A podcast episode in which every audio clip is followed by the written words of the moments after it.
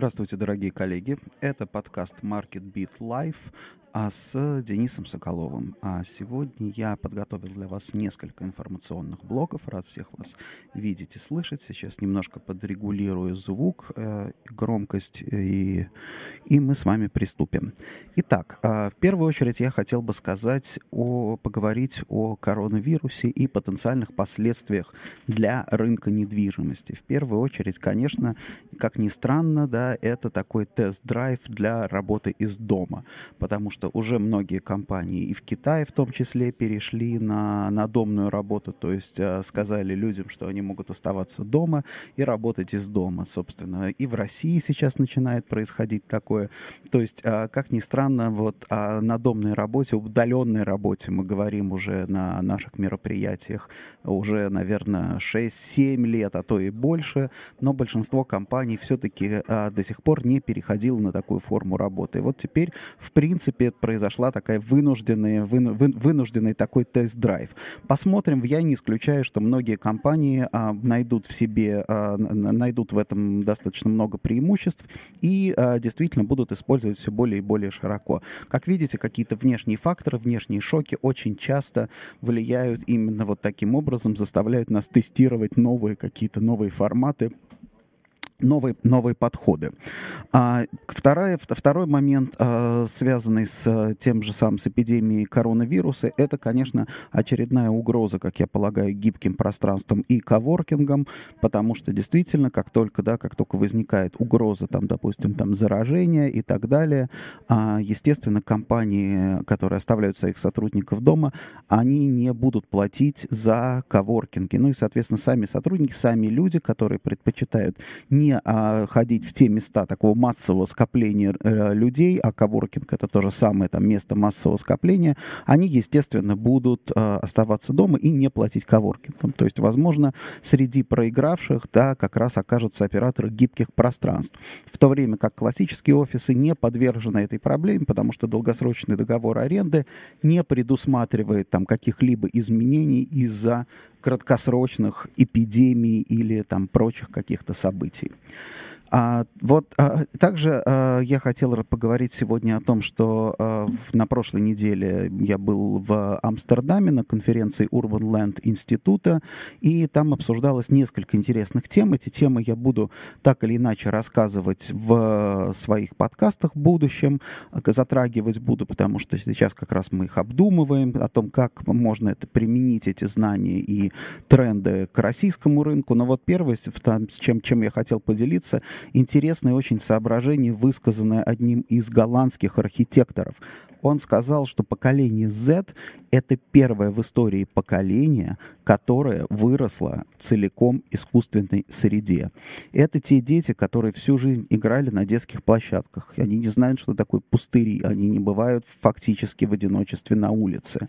Они играют в игрушки, которые созданы для, ними, для них там, какими-нибудь компаниями типа Лего, да, на основе фокус-групп, э, тщательных э, маркетинговых, количественных научных и качественных исследований. Они смотрят фильмы и передачи, которые специально для них, вот для этой узкой категории созданы, сделаны, сняты и так далее. Точно так же для них а, создается среда уютная, ну не уютная, комфортная, подходящая среда в школе.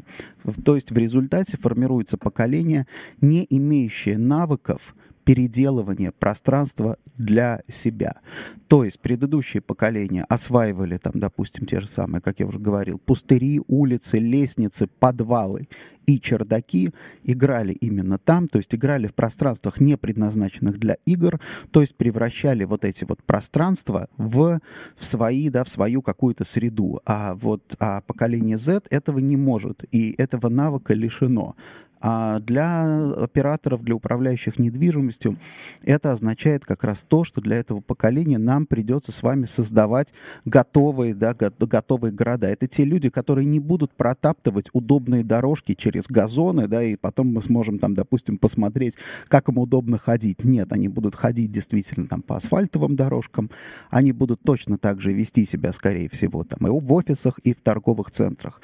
То есть они будут, наверное, с точки зрения там пространства, они они будут весьма послушны. Но чтобы им было комфортно, нам нужно будет задумываться гораздо тщательнее, то есть гораздо сложнее будет создавать комфорт для поколения Z, чем комфорт, например, для поколения Y, для тех же самых миллениалов. Мне кажется, это интересная тенденция. Это первая, наверное, такая вот практическая, практический вывод из э, всех изучений поколения Z с точки зрения градостроительства и организации городских пространств.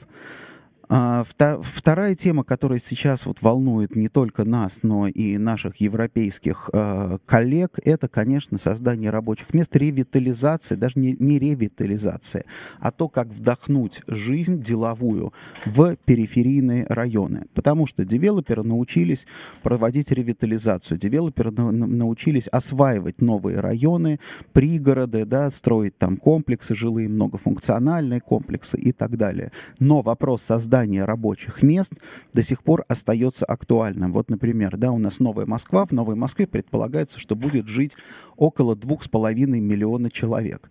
Пока вопрос создания рабочих мест в Новой Москве находится в самом начале, в зачаточном состоянии. То есть, по сути дела, кроме сервисных каких-то функций, да, то есть торговли, какого-то сервисного обслуживания, рабочих новых мест в Новой Москве практически, практически нет. Ну, за исключением, да, вот есть а, удачное, наверное, удачное исключение — это Ком-Сити, например, да, но Ком-Сити, в принципе, там коптивный арендатор, то есть там, а, по сути дела, это уник, ну, достаточно уникальное такое явление. Это исключение, счастливое исключение.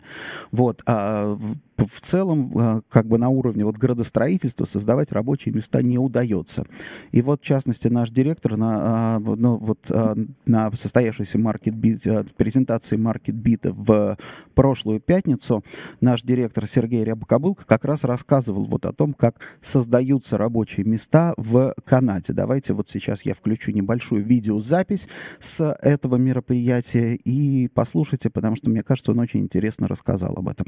Во-первых, то, что нам, а, то, что мы слышим на, а, на конференциях типа ULI, где говорят, а, часто выступают люди, которые там 10, 15, а то и больше лет занимаются этой проблематикой. Для нас 15 лет это практически вообще другой, как бы другое поколение уже.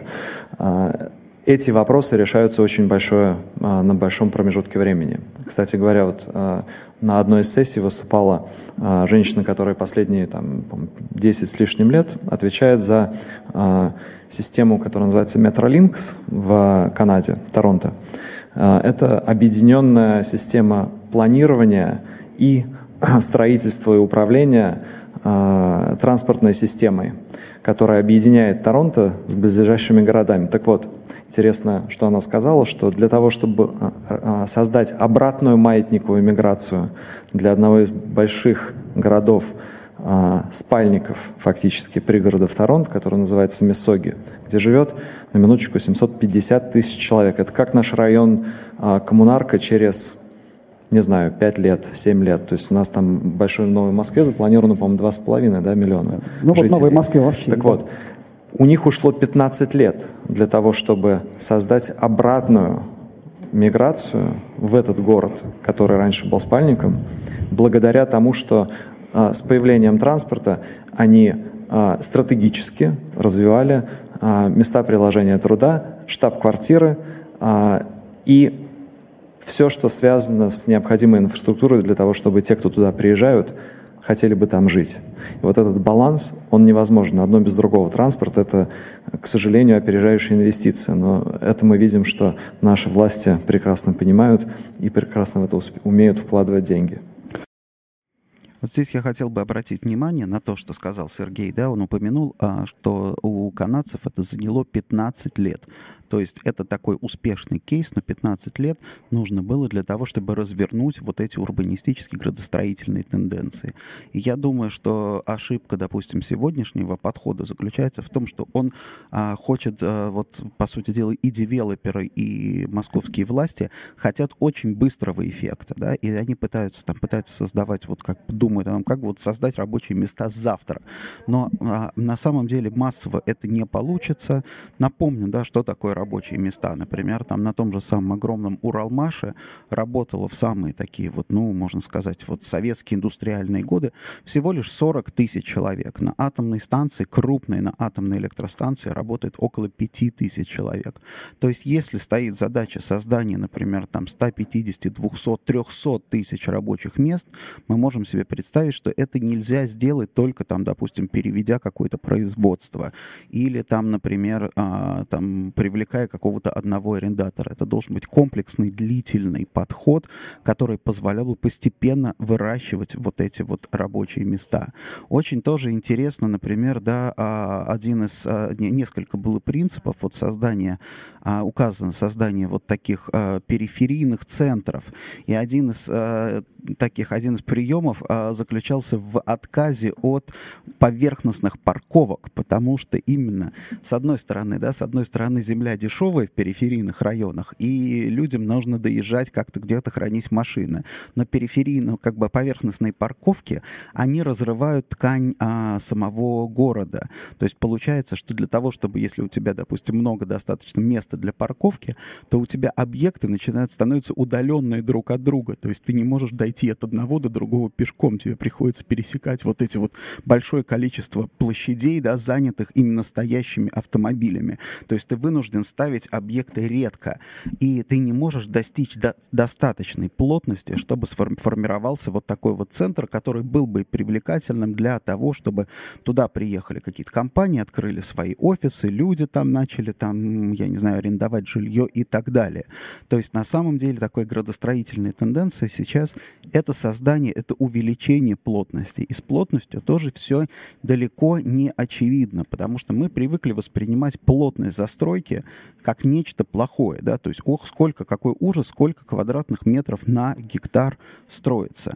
Но здесь важно понимать, да, что сами по себе квадратные метры не создают, они не хорошие и не плохие, да, с одной стороны, представим себе, да, если у вас много квадратных метров на гектар, например, жилья, но при этом очень большая средняя площадь квартир и очень, как бы, на человека, да, то получается, что у вас не так много может и людей жить, да, здесь. Особенно в свете того, что вот напомню, Росстат за прошлый год отчитался, что в Москве население снизилось за год на 95 тысяч человек. То есть плотность жителей в Москве в административных границах на самом деле за год уменьшилась, несмотря на то, что построено очень много там нового жилья, там офис, административные здания и так далее. То есть на реально плотность уменьшается.